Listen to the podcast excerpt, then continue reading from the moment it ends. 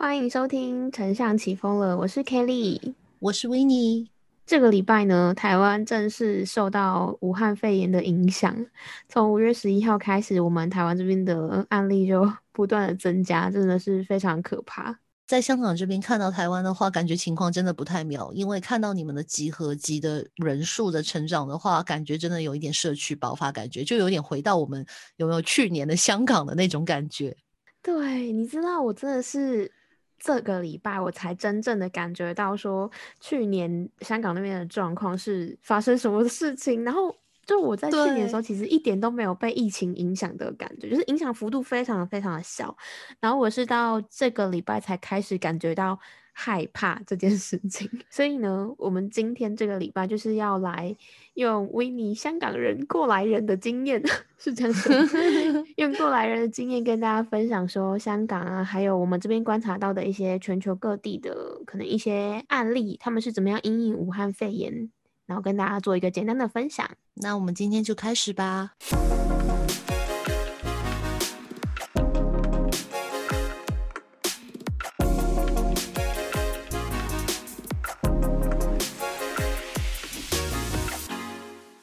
是二零二一年的五月十九号的晚上十二点十六分，台湾这边从五月十一号开始啊，就是武汉肺炎的本土。确诊案例就一直不断不断的增加，然后我们最近已经连续三天都有超过百位以上的本土案例了，所以呢，在台湾这边啊，有非常多商家都开始实名制。简单来说，就是台湾正式的踏入真的被武汉肺炎影响的一个严峻时期。别人是现在后疫情时代，你们突然进入了疫情时代。对，因为在去年的时候，我们真的是还蛮，因为就感觉很安全啦，从来没有这么呃一天就一百多个案例的状况，所以其实以台湾消费者来说，真的是大家都很惶恐。因为我们是在广告代理商工作嘛，所以因应消费者的反应，其实品牌就要做很多的调整跟应变措施。比方说，可能如果你在现在的当下，你可能要发布一些欢乐或者是聚会的一些贴文，比方说是沟通欢聚啊，或者是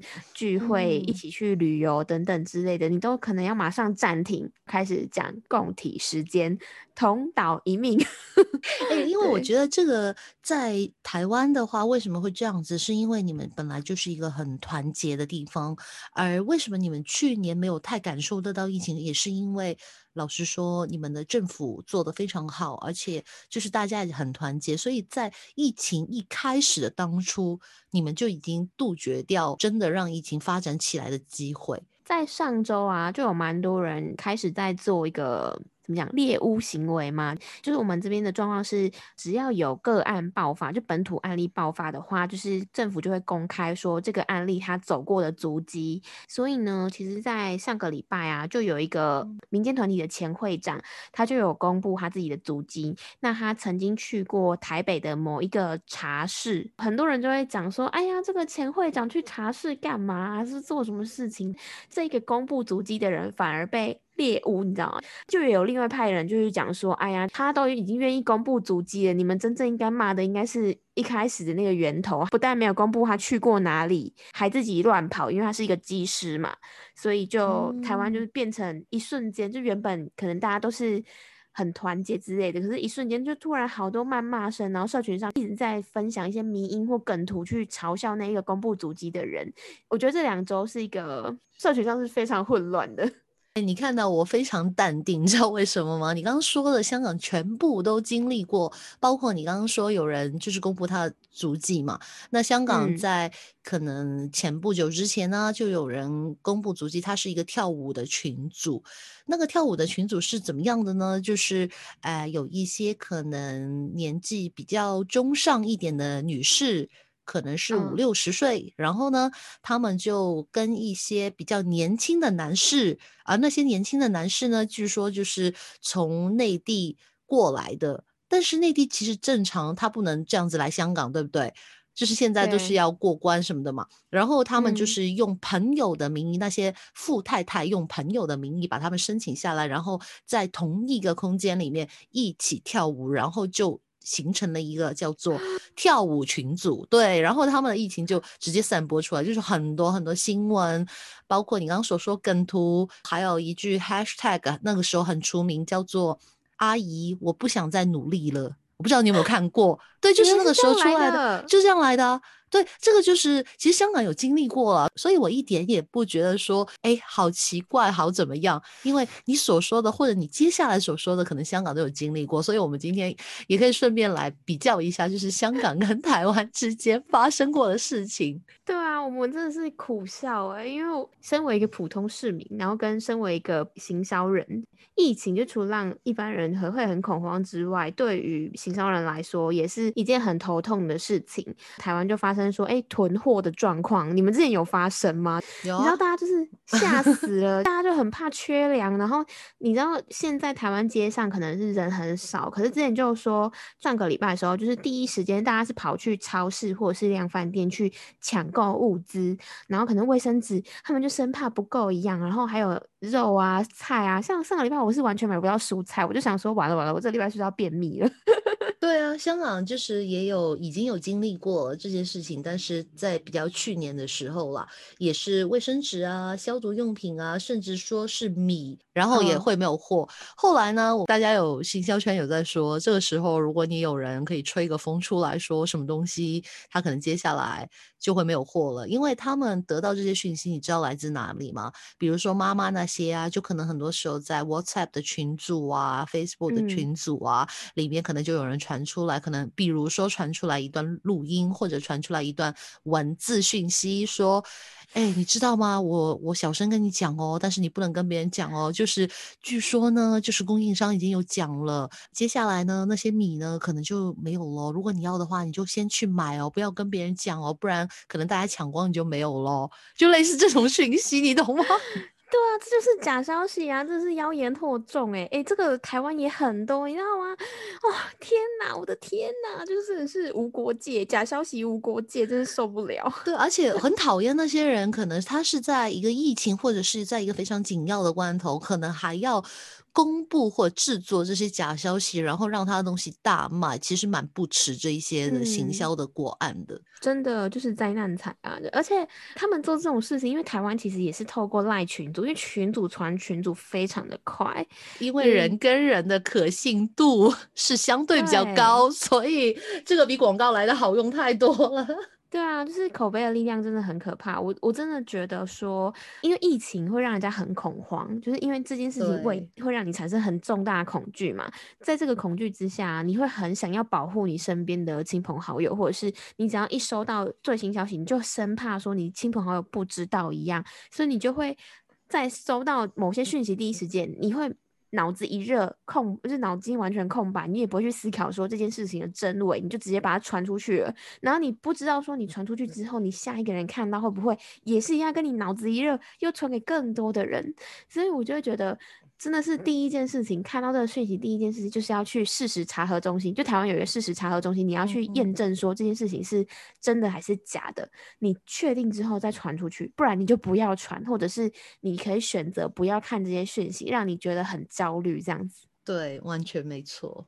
好奇问你们啊，像是你们在之前刚爆发第一波很大量疫情的状况的时候啊，你们有没有一些 campaign 或者是一些品牌是因为这个疫情，然后可能做了很及时的应应措施，或者是比较延期类型的调整啊等等的？因为在香港的话，其实那个时候刚好是经历新年的时候嘛，那所以其实有很多 campaign，它可能是呃之后会出，或者是之后可能会有活动之类的，它可能就会有一个延迟的现象，或者甚至那个可能会直接做取消，因为香港那一段时间太厉害了，那个疫情是。对，而且那个时候不止香港厉害，是因为内地也很厉害嘛。就厉害到可能说是整个封城，让你整栋楼楼就自生自灭在那里那一种嘛。那所以对，所以那个时候其实我觉得最惨的一件事情是什么呢？因为全世界不停的在媒体或者 social media 上面都会留意的就是疫情的东西，就最关心的。所以这个时候根本没有人要关心说你要做什么活动。所以很多就直接是取消了，但是有一些的话呢，比如说可能有个客户他做的是移民的话，然后当他开始的时候，其实已经有一个实体的讲座了。然后他那个实体的活动，就是可能是租了一个很很豪华的地方，然后可能邀请了大概有两百多人报名要出席嘛，讲解一下就之后如果你要移民或什么的一些内容嘛。结果呢，就是刚好爆发疫情，然后在一个非常短的时间，可能比如说政府下午发表出来说，就是要就接下来可能要有那个限聚令了，就可能只能几个人去。限聚在一起了，然后他是在那个当下就做了一个很快的应变措施，我马上帮他去拍了一条影片，然后那个影片里面就直接是跟所有的他的粉丝或者说是他的客户去讲说，大家都知道现在这件事情大家都不想要，但是我们决定把这个这个活动变成一个线上的活动。对，然后就点对点把它传给所有他的客户跟那些有已经报名活动的人，结果他就变成了一个 Facebook Live 的一个这样子的活动。对，但是他的反应是非常好的，因为有很多人都很称赞，而且有直接 DM 说啊，你们做的真好，真的是一个非常棒的，我很想听，但是我很怕危险。就是他们是算是蛮早就马上采取这个活动的，但是我觉得大一点的品牌可能不行，因为比较大的品牌它很难做一些这样及时，特别是活动啊，它很难及时去转换成说我马上要变成其他东西，就会有有所困难。你刚刚说点对点是有点类似说，就是可能是讯息传讯息，对对对，直接讯息传信息。当然你不是人手一个个传嘛，就是你可以运用。比如说，呃，一些群发，当然你的群发可能是说点对点那种群发嘛。但是这一点的话呢，我觉得当然也要有赖说我们之前有帮他做了一些行销活动，或者说一直做的行销，他可能有储存他的名单，对，这个是蛮重要的。所以其实我跟 Kelly 前两集为什么一直在说要有一个私域的流量，或者说要把我的客户变成我自己的一个，比如说名单。这个就是个原因，是因为当发生事情的时候，你要对每一个人负责任，或者说要告诉他们你的情况是怎么样。如果你只是在你的 social media post 一个贴文的话，那可能远远不够，或者说不足以去做这种的道歉。像你那时候，你刚刚有说，就是这个 campaign 后来这样子调整之后，好评很多嘛，然后进来听 Facebook 直播的人数也是很高的，我觉得比他原来报名的人数还多。对，我觉得这原因还有另外一个点，是因为这一次的调整变成是 Facebook 的直播嘛？那 Facebook 直播的话，还会运用到人与人的力量，无论是别人可能可以透过社群媒体看到看到你可能在收看这直播，也或者是你如果觉得内容不错，你也会很快速的把这个直播分享到你的涂鸦墙上等等，这个都是更有助于这个活动传散的一个方式之一。我们这边上个礼拜其实也有类似的状。状况是，好像是广告工会，他们有办，我们台湾这边的广告工会有办一个活动，然后就是有邀请很多的一些讲者去。讲课吧，就是分享他们自己的公司在干嘛之类的。那个课程呢，他就突然也是因为疫情的关系，变成是线上讲座。然后他这个线上讲座是在 YouTube 上面直播。那直播的内容啊，他们的简报档案，他会叫你加入一个 Line 的账号。这个 Line 账号他会及时，就是这个讲者讲完之后，他会寄给你及时的笔记。这个讲者讲完这一页 PPT，那个 PPT 就会推送到你的 Line 里面的即时笔记。就变成说，你可以及时看到说这个讲者上一张简报是什么，然后你如果要抄笔记，可以在那个上面抄这样子，我觉得也是蛮有趣的应用。嗯嗯，台湾的应变状况也是真的是要非常快速，包括说像是我自己。这个礼拜啊，因为台湾真的疫情越来越严峻嘛，所以很多品牌都开始在哇哇叫说怎么办？接下来要怎么样去做一个调整？那像我自己的话，我有一些是六月原本要上线的案子，就直接延期了，所以就真的是还蛮多需要去调整的东西呀。而且啊，就是如果以香港这边来看的话，那时候我们有很多案子是有延期嘛，但是我可以跟你讲的是，那些延期的案子到最后它可能真的是取消了，因为你知道一年半的时间。谁也不会把去年的案子延期到今年来做嘛？对，就可能它转换成其他东西啦，会变成对。因为你行销预算还是会需要花掉，对，那你又不可能让它花的没有意义，所以就变成说，我们就是要想一些比较创意的方式去重新包装这一个 idea，然后让它可以花钱花的有道理。应该说，幸好我现在做的东西呢，它并不是那种实体的活动，因为像我们公司也有一些客户是，你真的一定是要实际到某一个地方。我举例来说，可能是像博物馆之类的产业，它可能就真的是要你。跑去某一个地点之后，然后实地去体验，他才可以玩的那种感觉。那他们就要去思考一个更巨大的一个调整，因为他就变成说，你人大家就现在就是。不鼓励外出了，你不可能再叫大家去国旅什么的，因为国旅也不安全了。我觉得这真的是对行销人一个很严峻的考验，不管是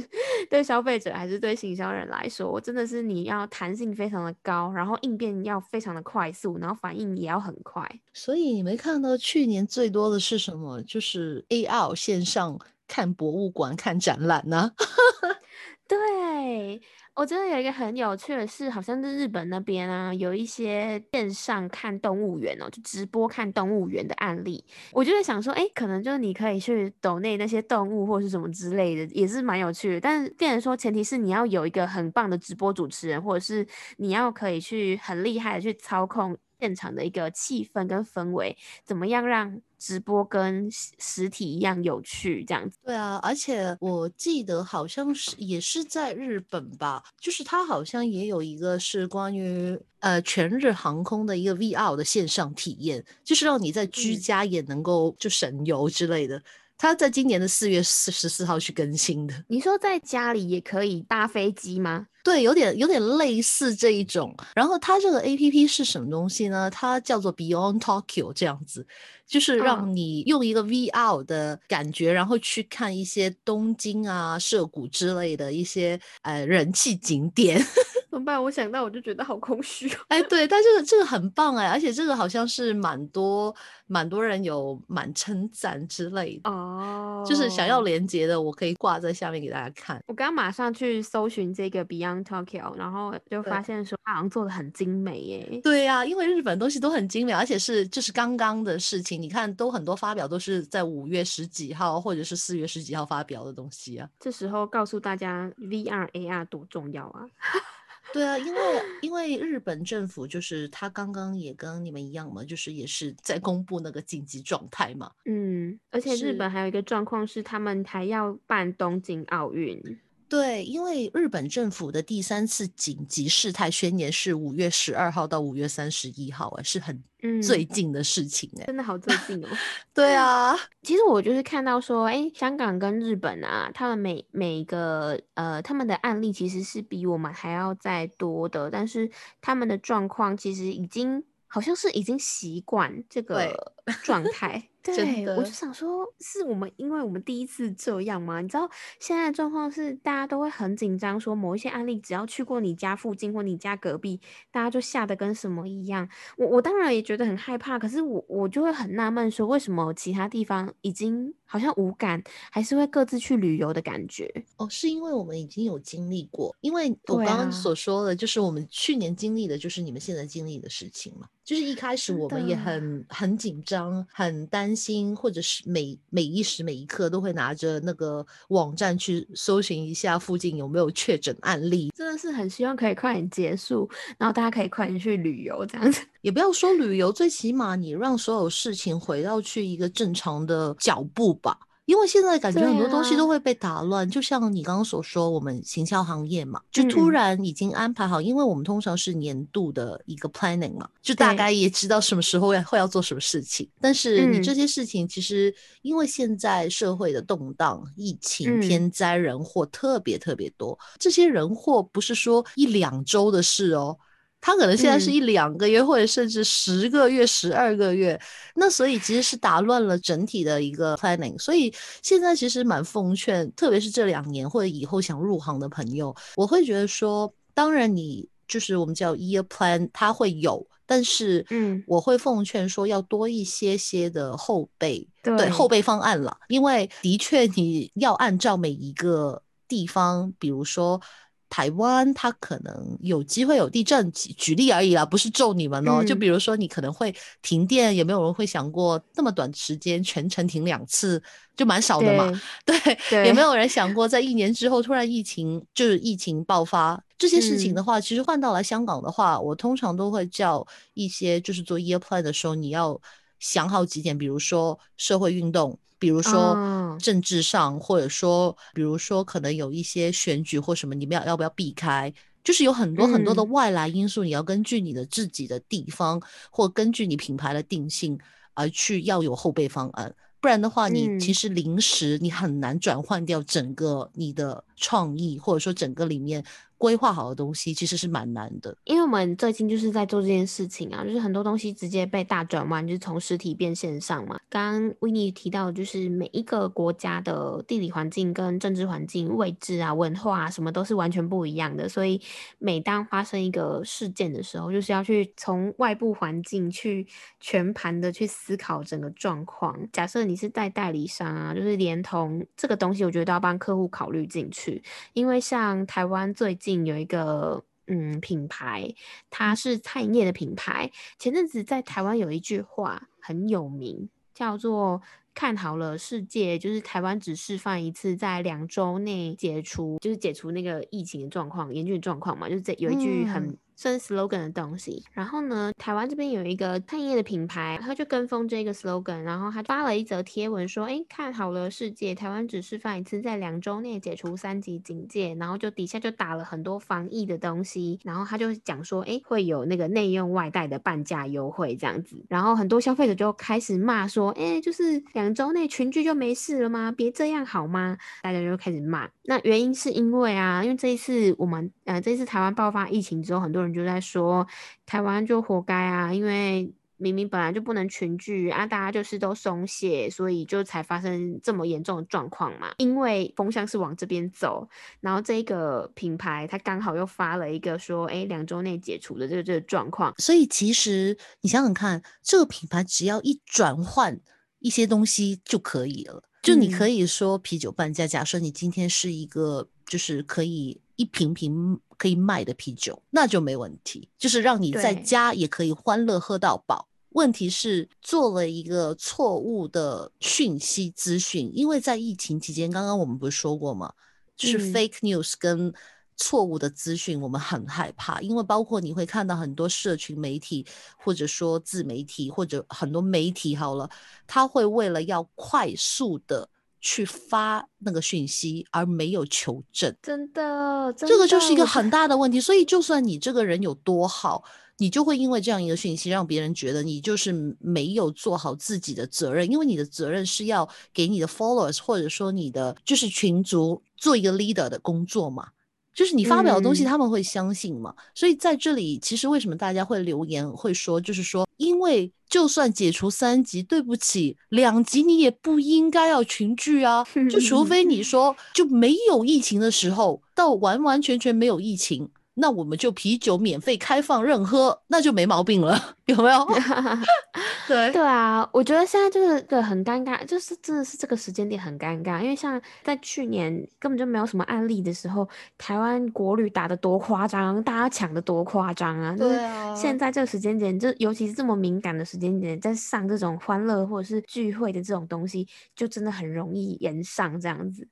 不过呢，话说回来，刚好因为台湾最近就是疫情爆发嘛，刚好也想问一下维尼，说香港那边有没有一些品牌啊，就是可能即使是疫情爆发，然后也有蛮好的一些应变措施。有哎，就是香港，其实在好像三月份的时候吧，它又爆发了一。一一次疫情，然后这次是在一个大型的商场里面，它其实发生什么事情呢？就是有确诊者在里面有出现过，他是在里面的一家酒楼，就餐厅好了，然后在里面吃饭，然后就确诊了嘛，然后这一个商场的整个企业嘛，就直接关闭掉。然后后来结果还有跟这家酒家解约，在这个时间呢，他们马上做了很多很多的应急措施，比如说他们有拍影片，然后有直接去，我不知道他是买还是说他自己有很多台的一些叫做消毒机器人，然后用了一个非常非常幽默的方式，就是在这一个商场里面就做了一个很有创意的影片，让大家感觉得到，你放心来，我这里已经全部消好毒了。还不止这样子哦，他还做了很多的公关哦，比如说，据媒体所说，他有给清洁工每人发放三千元港币的一个奖金。然后呢，对，然后呢，当他就好像我忘记他是一两个礼拜，他就。就整体再开业了嘛？开业的之前呢，他还有公布说，反正我明天就开业了，然后我里面每一个位置都有帮你们消好毒进来，你要怎么去消毒等等等等之类的，又拍了一条影片，而且还会公布说，就是我们开业的当天，我们里面的所有的就是店家，他都会有一个打折的优惠，然后那个当然那个打折的优惠可能就是那个你知道那个商场的。创办人他们可能是自己有补贴之类的，结果那个商场他在开门，比如说好了，比如他十点开门，有没有八点就已经有人在排队了？就大家都说他的那个公关做的实在太好了，那这强了。对，这个商场叫做 K 十一 Musea，M U S E A。然后就是比如说台湾大家有兴趣的话，你可以上去 Google 上面搜寻一下关于他在疫情当中怎么去。掌控或者说是怎么去马上应急的安排这些措施，这一个是我觉得今年好了，去年我不说，因为去年香港太惨了那个状况。对，就就今年内，我觉得是做的真的是非常好，非常快，然后公关又做的好的整个案例，对，值得一看了这个案例。嗯，很厉害，我觉得他他影片是不是很棒？对，Kelly，我有传给 Kelly 看那个影片，就大家要要看的话，我也可以，就是对，你可以 DM 我，把它放在资讯栏，对，或者放在资讯栏也可以。我觉得他那个影片很成功一个点是，他把呃消毒这件事情做的好优美哦，就很像在那些消毒机器人像在跳华尔兹的感觉，他又让消费者感觉到很安心。我觉得，如果像我如果是香港人，我已经受够疫情，我什么地方都不能去，也不能去消费，什么地方就只要一爆发，大家都吓得要命。这样台湾现在真的是，你知道，像现在，因为我家附近也有一个百货公司，只要闭馆消毒，大家就吓得要命。你你们那边的那间宝那个商场，它可以做到说，它闭馆消毒，大家还是去排队，大家就可以想象多强。台湾朋友应该可以知道说。就因为台湾状况是，你只要某一个地方突然闭馆消毒，大家就吓得要命，你知道吗？就是觉得说，就算你没有足迹，你就算你就算没有案例去过那个地方，大家也是吓得要命那种。但是我觉得他可以把一个地方，就是明明那个地方也有人去过，可是他做到说，哎。还是大家还是觉得很安心，然后很安全，也有可能有人会说啊，因为你你打很多折扣嘛，所以大家就是那什么优惠之下必有勇士。没有啊，就很简单嘛，就是你折扣大，跟他前面发放的这些影片是没有直接关系的。嗯，对，折扣是折扣嘛。因为他并不是说，就是一发生这个事情就直接说，哎，我接下来就会有折扣，这就很很 low 了嘛，整件事情。对，如果你有看过他的一些，就我们刚刚所说的一些行销影片的话呢，啊，你会觉得这件事情来的很棒，因为这一个商场，这一个百货公，诶，它算百货公司吧？对，商场吧，我们叫，对，这个 shopping mall 其实它主打的就是艺术，所以它其实拍的所有片子，你会看到跟它的整个定位。都非常非常的一致。据说这条影片的创意是就是来自那个创办人他自己的一个想法，可以在这么短的时间里面做到这样子快速应变，就真的是各个行销人的表率。而且我觉 得在这个案子里面，我想到的他不只有行销人，还有客户的全力支持跟配合。嗯，真的真的，这才能把整件事情做到最好。因为我觉得，就是身为客户，我不知道大家有没有可能是自己在经营品牌，或者说你是品牌方 in house 的人的话，我觉得在这种关键的时刻，更不应该去压榨或者去逼迫行销人员，